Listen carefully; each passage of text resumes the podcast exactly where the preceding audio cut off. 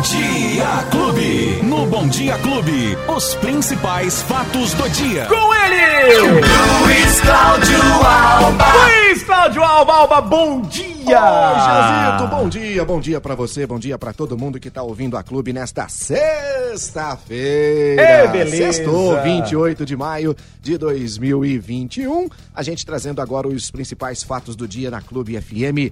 Valeu, moço É isso topete. aí, gostei, gostei. De um jeito sempre descontraído, a gente. sempre- algumas informações são é, negativas, né? São tristes, são lamentáveis, mas a gente tenta trazer sempre de uma maneira positiva. É isso né? aí, é a gente isso. tenta levar de uma maneira diferente para os nossos ouvintes.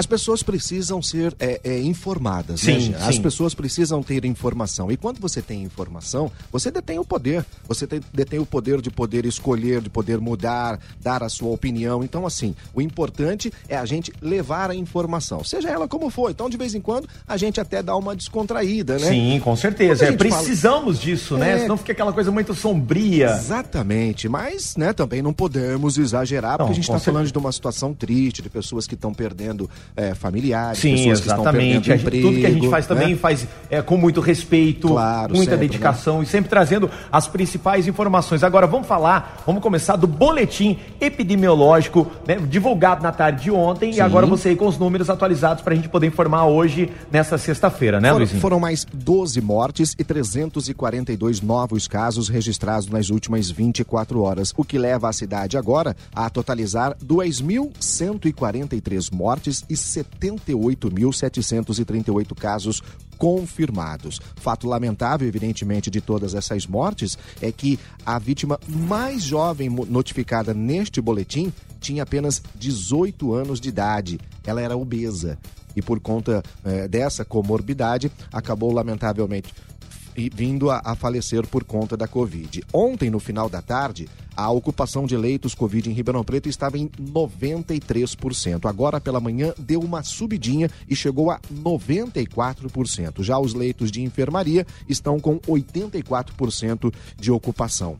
Ontem, Gia, a prefeitura acabou liberando mais um segmento da economia para poder abrir nesse lockdown que está acontecendo na cidade. Na verdade, não é um lockdown, e sim é uma fase emergencial Sim, mais é, restritiva. entendemos, é, bababá, mas não deixa de ser um lockdown. Lockdown, exatamente. E ontem a prefeitura liberou, então, a abertura é, das lojas de materiais de construção. Lembra que a gente comentou aqui? que falou, Exatamente. "Poxa, aí, Ontem a construção civil tá, Tá podendo trabalhar, mas e o material? Tá fechado. É. Portanto, elas podem abrir, mas não pode ter atendimento presencial, apenas para delivery, Delivery, apenas take para out, entrega. né? Isso, Esse tipo de, de situação. Tá. Exatamente. Então, Entendi. as lojas de materiais não podem receber o público, mas podem fazer vendas por telefone, pela internet e aí agendar a entrega. A construção civil segue trabalhando normalmente. E com o fechamento do comércio, dos supermercados até a segunda-feira, quando vai estar em vigor este, este período de, de, de fase emergencial mais restritiva, Jean, Sim. o que está acontecendo? Os prefeitos das cidades aqui próximas, das cidades da região,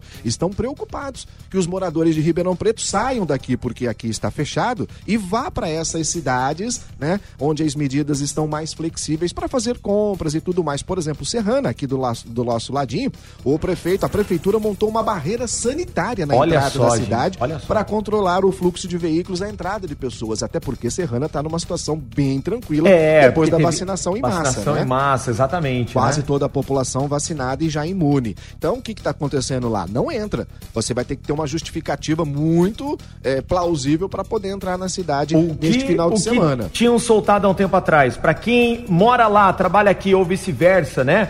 Andar com carteira de trabalho, Uhum. Isso. crachá da empresa. Exatamente. Esse daí já são as duas justi- justificativas que você pode entrar na cidade ou sair da cidade. Exatamente. Né? Isso daí é o que você, é o que você consegue comprovar. Porque, por exemplo, vamos, vamos simular uma situação. Alguém lá de Serrano, morador de Serrana, é enfermeiro aqui em Ribeirão Preto.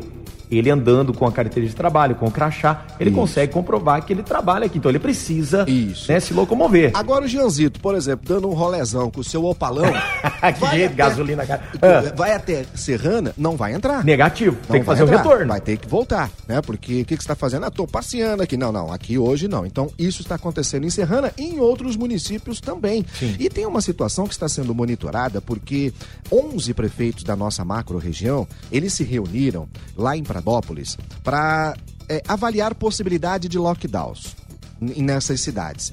E essa medida foi completamente descartada, pelo menos por enquanto. Então, hum, os prefeitos de Sertãozinho, Guariba, Luiz Antônio, Barrinha, São Simão, Dumont, Jaboticabal, Monte Alto, Cravinhos, Pitangueiras e Pradópolis não pensam neste momento em é, colocar o lockdown nessas cidades. Então essa medida, pelo menos por enquanto, foi descartada. Tá. Mas os especialistas alegam também, Gia, que se você faz um lockdown meia boca, como está sendo aqui em Ribeirão Preto, e quando não há uma adesão dos municípios vizinhos, não adianta nada. E a gente está percebendo isso. Hoje eu já recebi muitas informações que tem muitos lugares abertos, principalmente na periferia. Tem bares abertos, tem é, estabelecimentos que não poderiam estar abertos e estão. Então também não há uma fiscalização um pouco mais rígida. É um lockdown meia-boca que não vai resolver absolutamente nada. E que, né, aqui pode, ali não pode. Deveria ser uma ação em conjunto. A região, de uma maneira geral, ou fecha ou não ou fecha. A, é, né? ou fecha Porque ou não do jeito fecha. que tá, infelizmente. É, esse negócio de tira o casaco, bota o casaco, tira o casaco, bota o casaco. Não vai Quem acaba sofrendo certo. todas as consequências somos nós. É isso. Né? É, é, a população que precisa trabalhar, que hoje não tem o transporte coletivo, porque a gente está sem o transporte em Exatamente. Ribeirão Preto e muita gente precisa. É. é pessoas da região que trabalham aqui, vice-versa. Então, assim, ou você faz uma coisa homogênea, você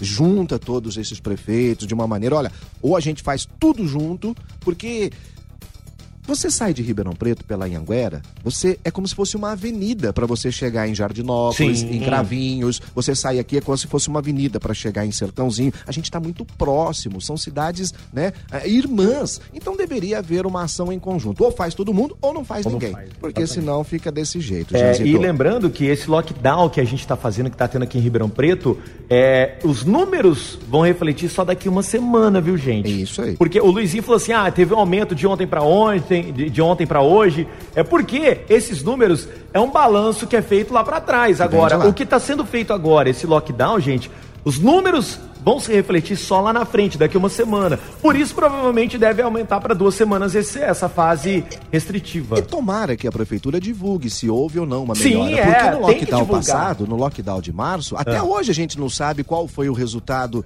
é, é. efetivo dos cinco dias em que a cidade ficou fechada. Será que realmente foram suficientes para diminuir ah, o número de internações, o número de óbitos e a cidade poder caminhar? Ou nem frá nem fru?